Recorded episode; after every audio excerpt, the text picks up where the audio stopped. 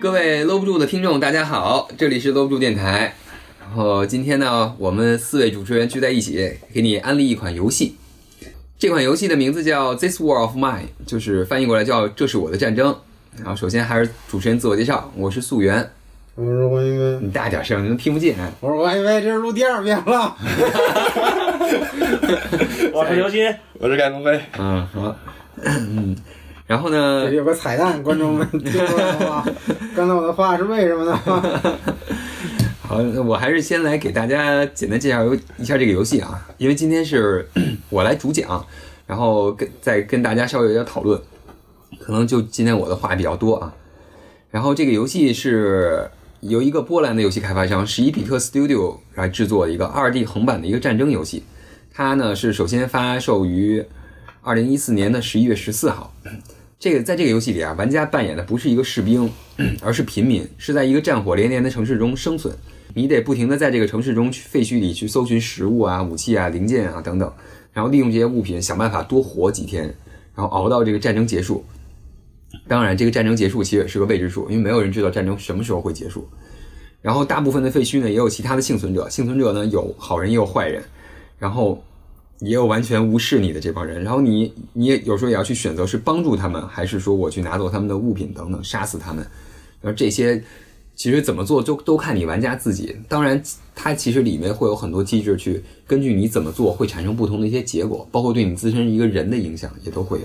这个游戏目前可以在 Steam 上，还有 iOS 上，还有安卓，包括马上也要在 Switch 上发售。我估计咱们节目播出的时候，Switch 上已经上了这个游戏，而且是完全版，就是它包含了所有的 DLC 和故事模式，还是挺值的。然后也欢迎大家购买。好像国区 Steam 在最便宜的时候打折到只有二十块钱，这个游戏那还还很划算。大家有机会可以试试。咱们节目什么时候变成这么这么功利了？啊，倒也不是功利，因为毕竟 Steam 便宜嘛，对吧？嗯，倒也不是给 Steam 打广告，他们要是投钱我也乐意。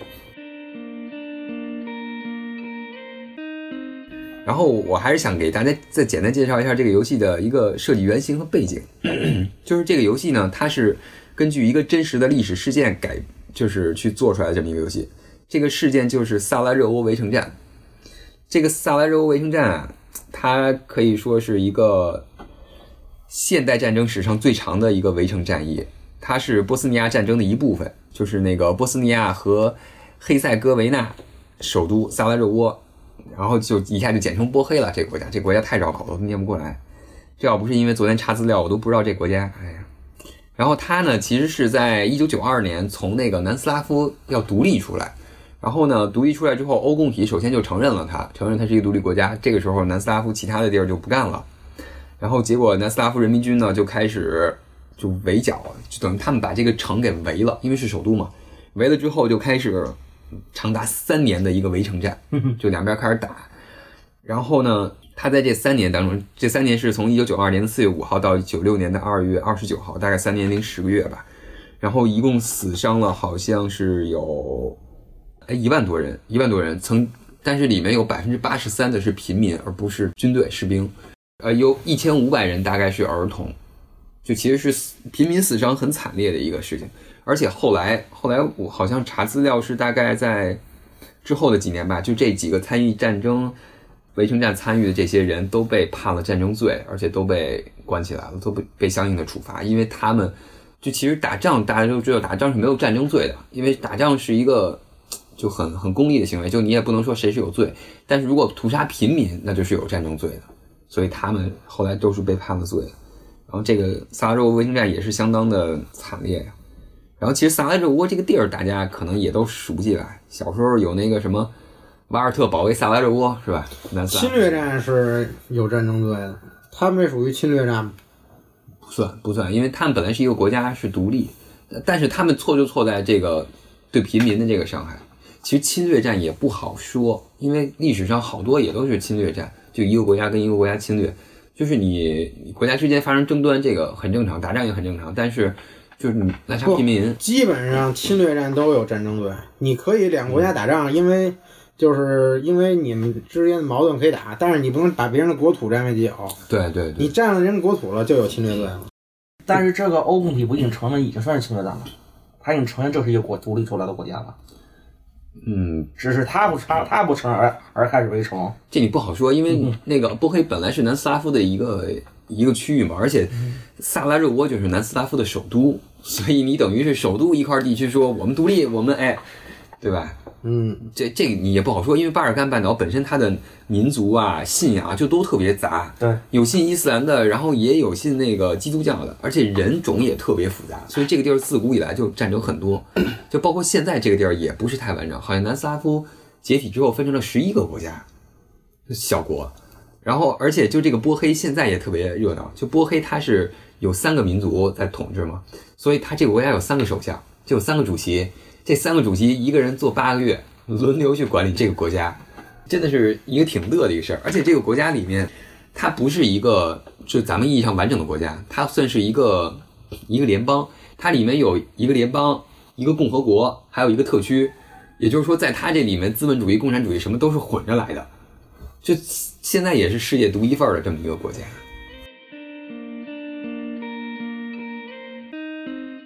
然后呢，介绍完这个这个背景啊，然后我再给大家简单介绍一下这个画面风格啊，因为咱们是电台节目，看不到画面，就只能靠我口播了。这个游戏的画面就看那口活好吗？太脏了。呃，这个游戏画面呢是以写实为主，是就色调都比较暗，是一种废墟啊、黑暗的这种这种画风。然后它里面其实是有 3D 建模的一些东西，虽然是 2D 展现嘛。然后它上面有一些那个呃彩色铅笔、呃彩色素描的一个滤镜，然后把这个画面整体描绘的其实还挺有一个风格的。就画面是一种比较压抑，让人觉得就是很有很有代入感、很有氛围的那么一种感觉。然后游戏大致的玩法呢，就是你一上来会有几个人，然后你们会找到一间破房子，然后你们在这里说暂时的一个避难所嘛，然后你们要在这里去收拾一些东西啊，捡一些东西啊，然后去造一些东西，像床啊什么，你可能都得造，然后捡吃的，这是白天的工作。晚上呢，你可能就有轮流，有人睡觉，有人守夜，然后有人出去探索，就是找东西嘛。因为你如果老是在你这屋子里，你没有一些吃的来源，你不出去找吃，你可能很可能就饿死或怎么样。有这种交流。然后呢，这个游戏里充满了大量的这个事件和剧情，然后又让你去触发。它其实有点像半开放式，因为你晚上可以去很多地方，而且会有很多随机事件来发生。当然白天也会有人来敲门，也有各种各种事儿。然后我主要想和大家讨论讨论我遇到的一些事儿啊。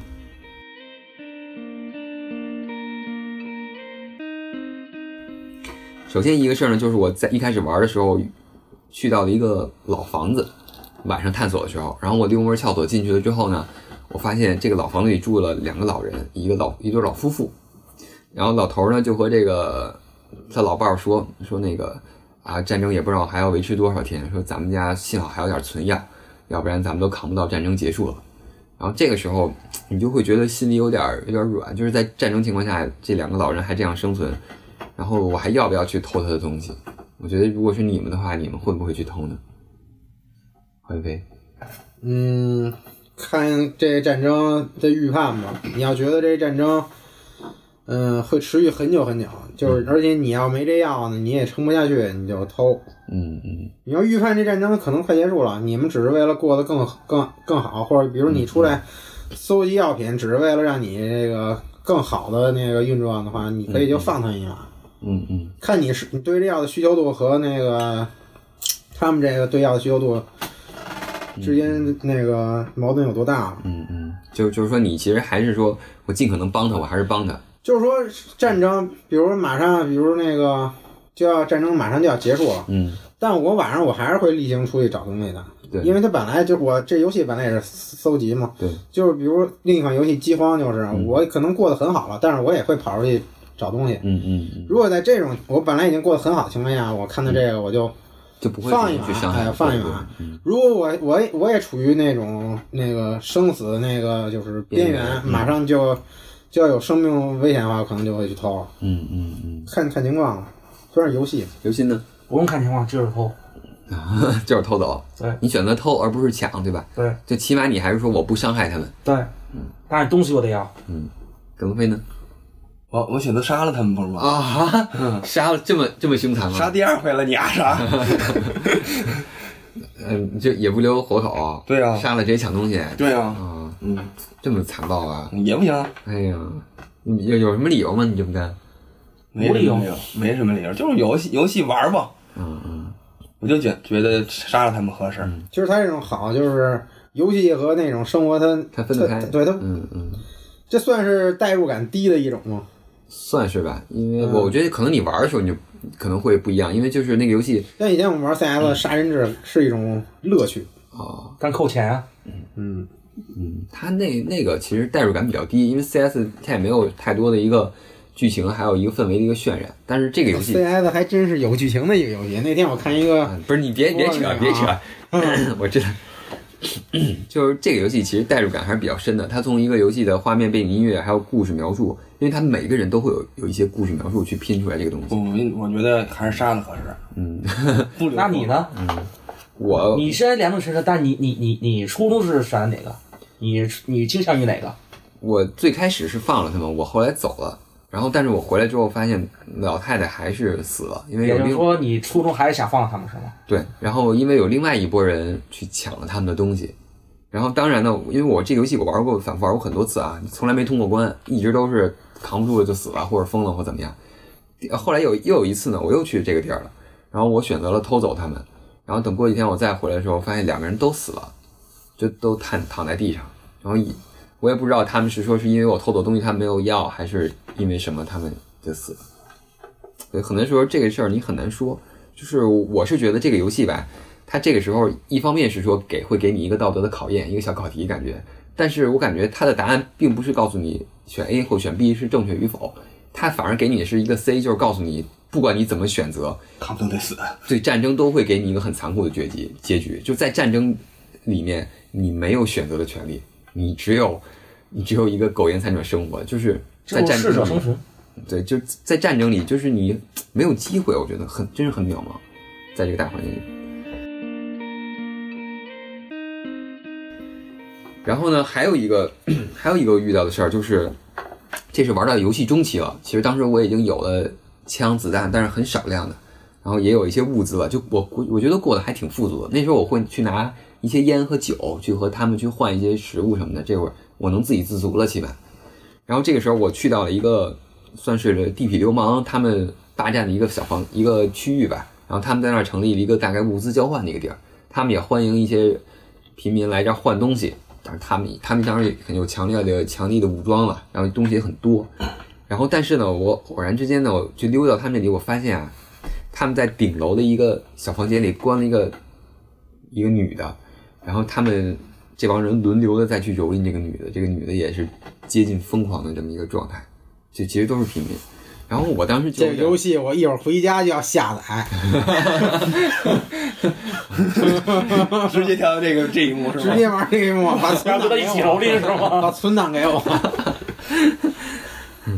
呃，然然后呢，其实当时我就有点有，因为我是溜进去的，我从房顶溜进去的，我看到这一幕，我就很揪心。我说，哎呀，就是在战争里面，这个女的，就是她是比在战争里面还惨，她在一个更惨的环境里，还更历经历着一个更惨的事情，我就有点想去救她。但是当时就这帮地痞的势力实在是太多了，他们人多枪多，而我就只有一个人，我就只有那么一把手枪、几发子弹，然后有个小刀什么，我就在犹豫说我要不要救他，还是怎么样。我想说，看看你们大家，你们会怎么选择？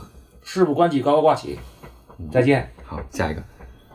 你你没什么装备，没什么武器，你那就不是救人，你那送死。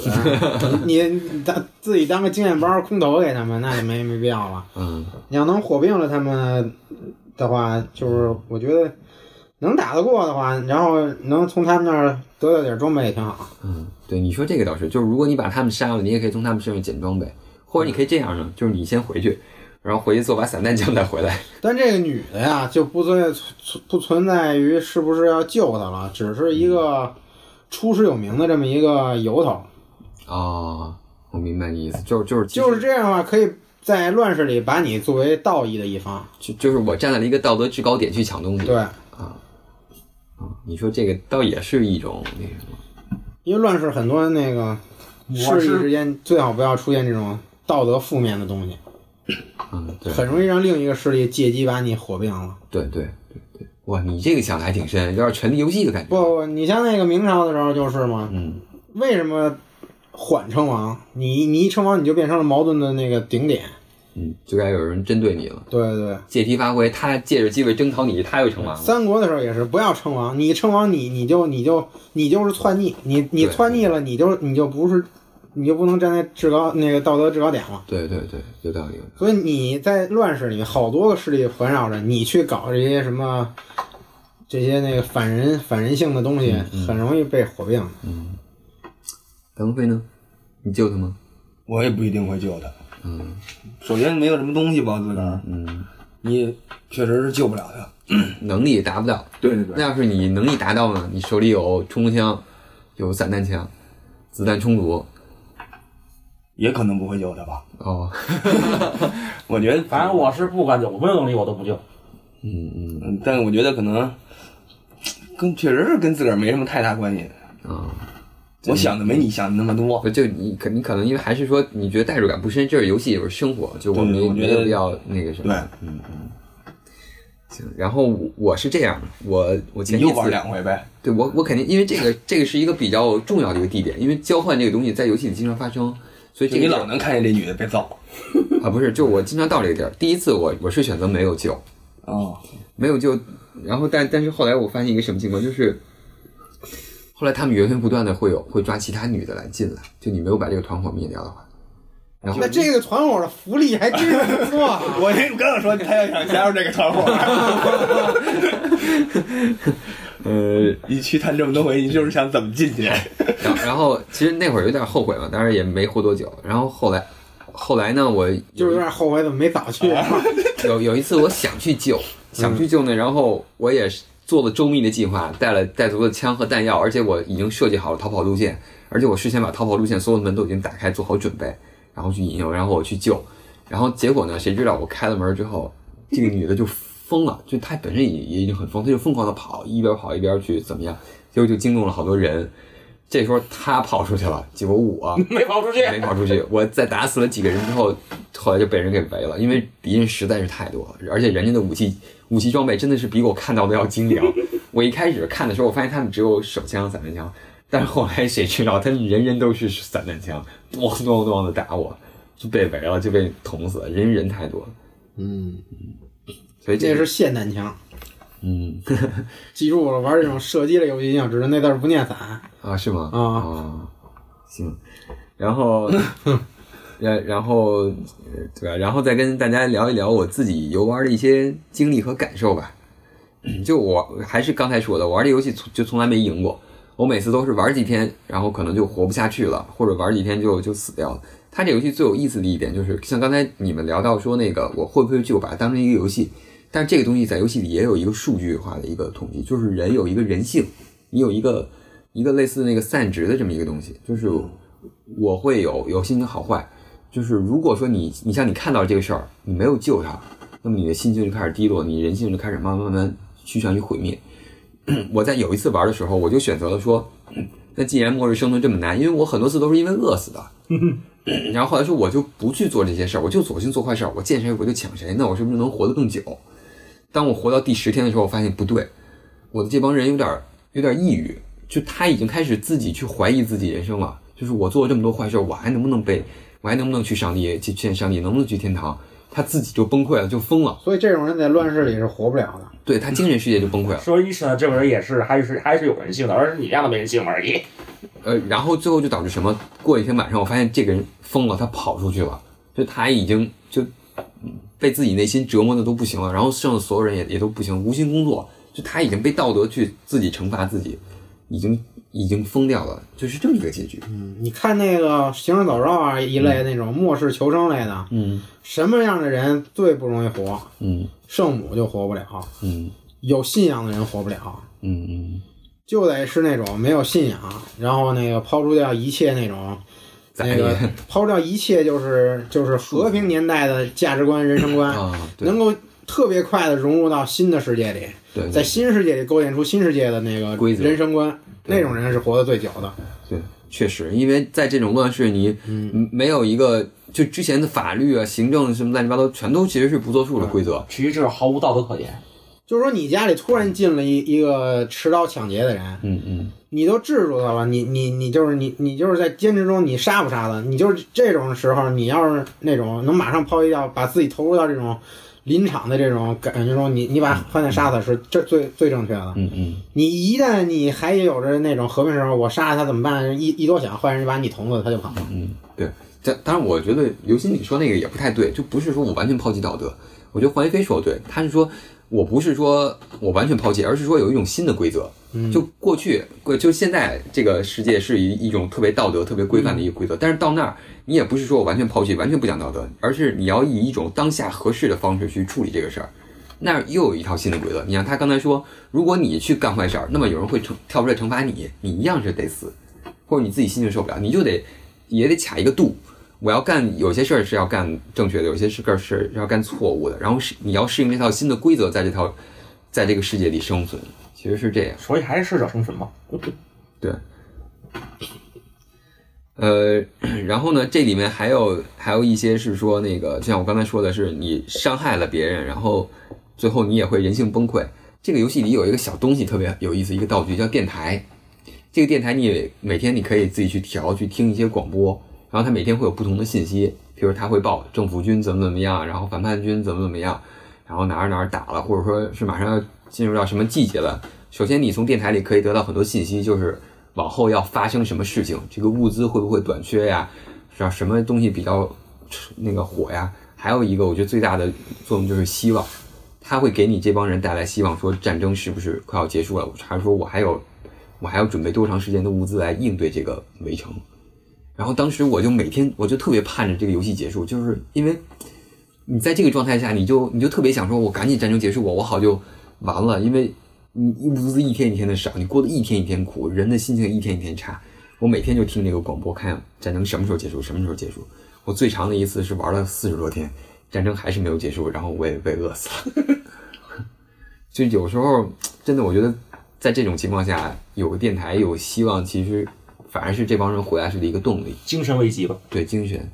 还有在那个时候，里面还有一个小道具叫吉他。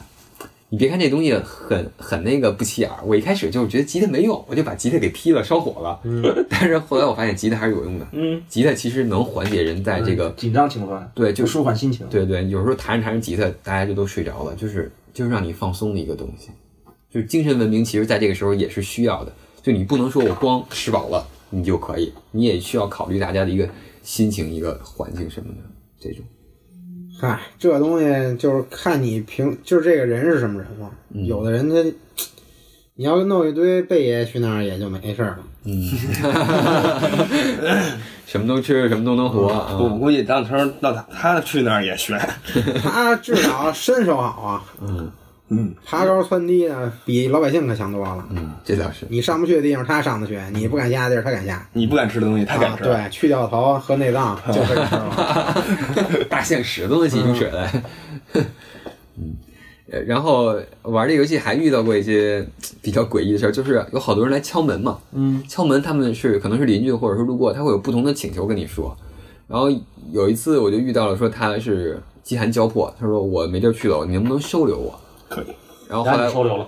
啊，对我肯定就收留了嘛。结果收留之后，发现第二天晚上，过了一天，第二天早上吧，结果我其中有一个人受了伤，然后大家心情都特别低落。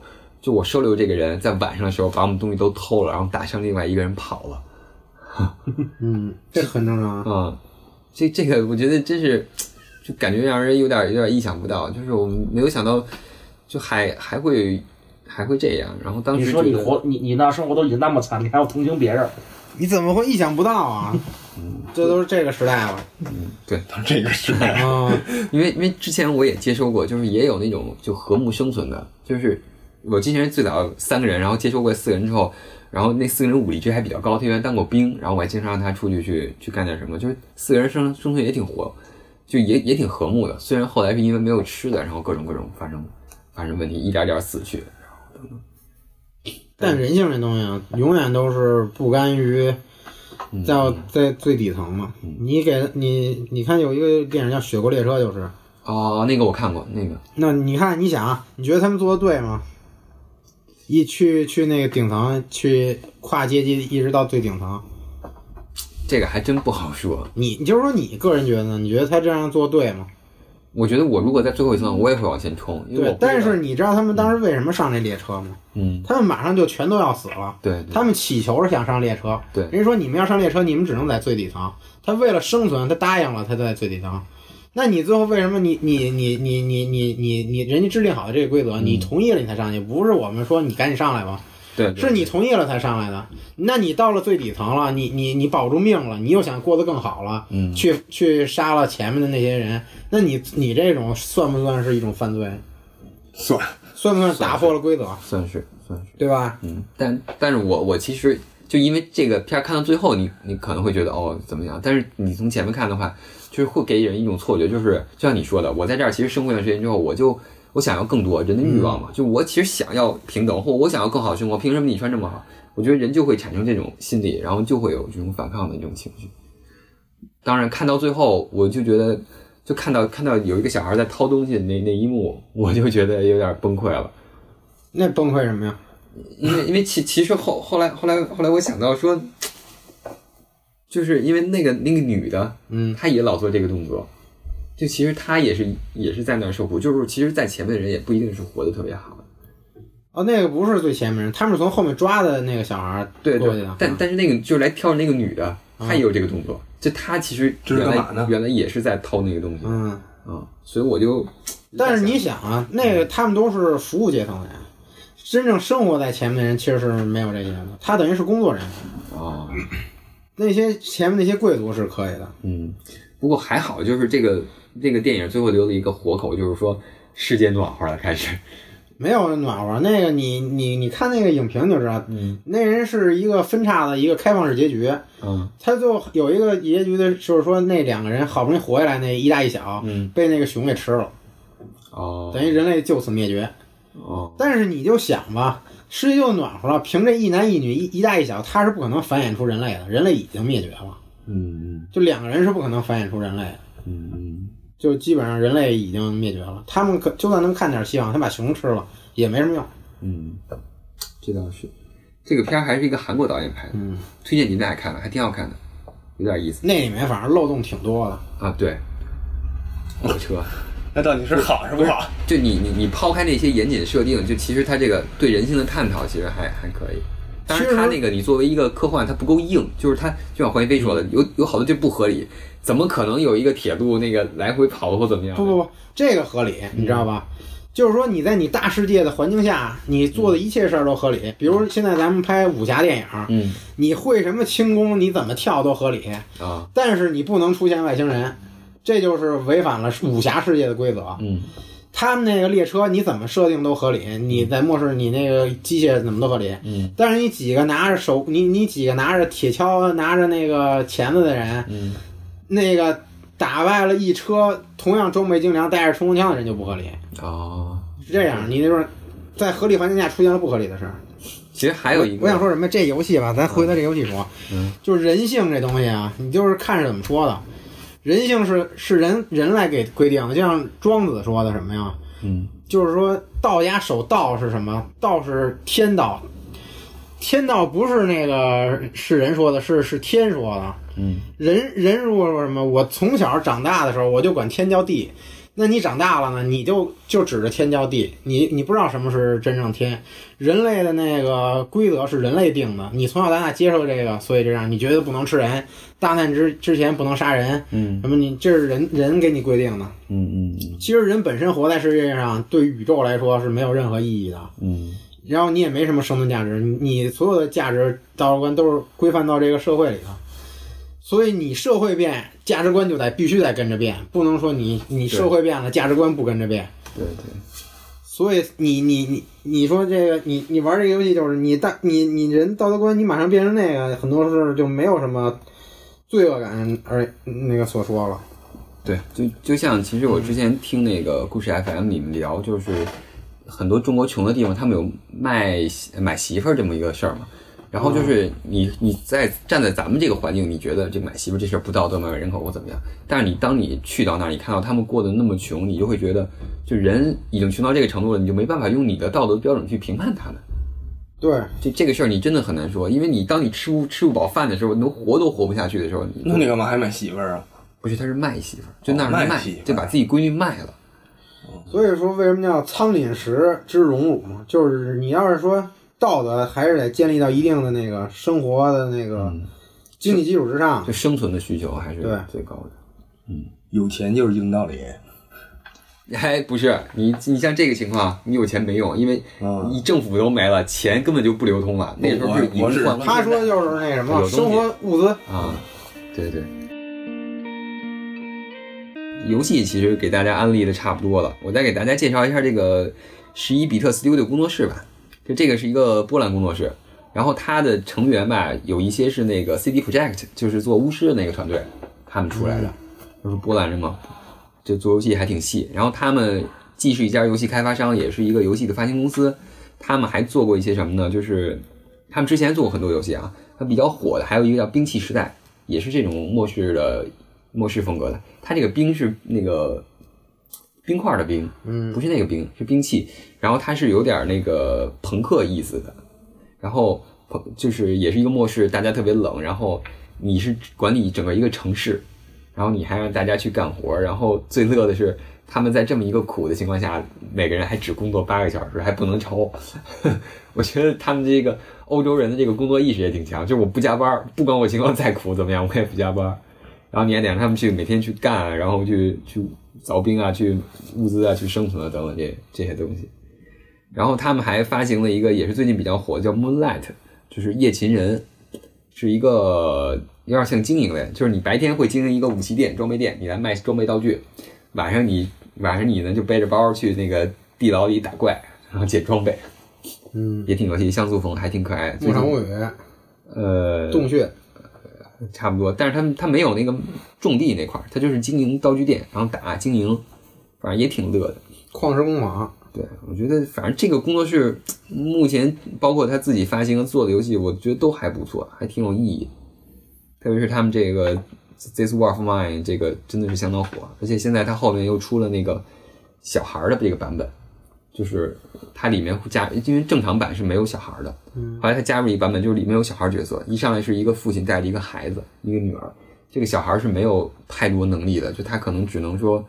是吃的是大人的一半儿，但是他做的很多事儿也特别少，还带不了东西。然后其实有小孩儿在战争里的话，你可能怜悯心会更多一些嗯，就等于出了个号的版，啊。对，然后后来还有剧情模式，剧情模式就就可能就更注重剧情，但是体验可能稍微没那么难。然后当然我没有玩儿，但是好像据说还不错，也欢迎大家有机会尝试一下。好吧，那咱们今天就聊到这儿。主要是想给大家安利这款游戏啊，反正各个平台也都有的下，有 NS 的可以买那个 NS 版本，然后 Steam 也可以买，然后实在不行你就可以玩手机版，但是我推荐用大屏幕玩，因为这个游戏它的场景其实还挺大的，字比较小，你要用手机玩吧，稍微有点费眼睛，而且有好多小地方你探索不到，用鼠标键盘玩或者是用 Switch 这种大屏幕 iPad 还是玩的比较爽的，好吧？那今天咱们就聊到这儿，好，谢谢各位，再见。再见。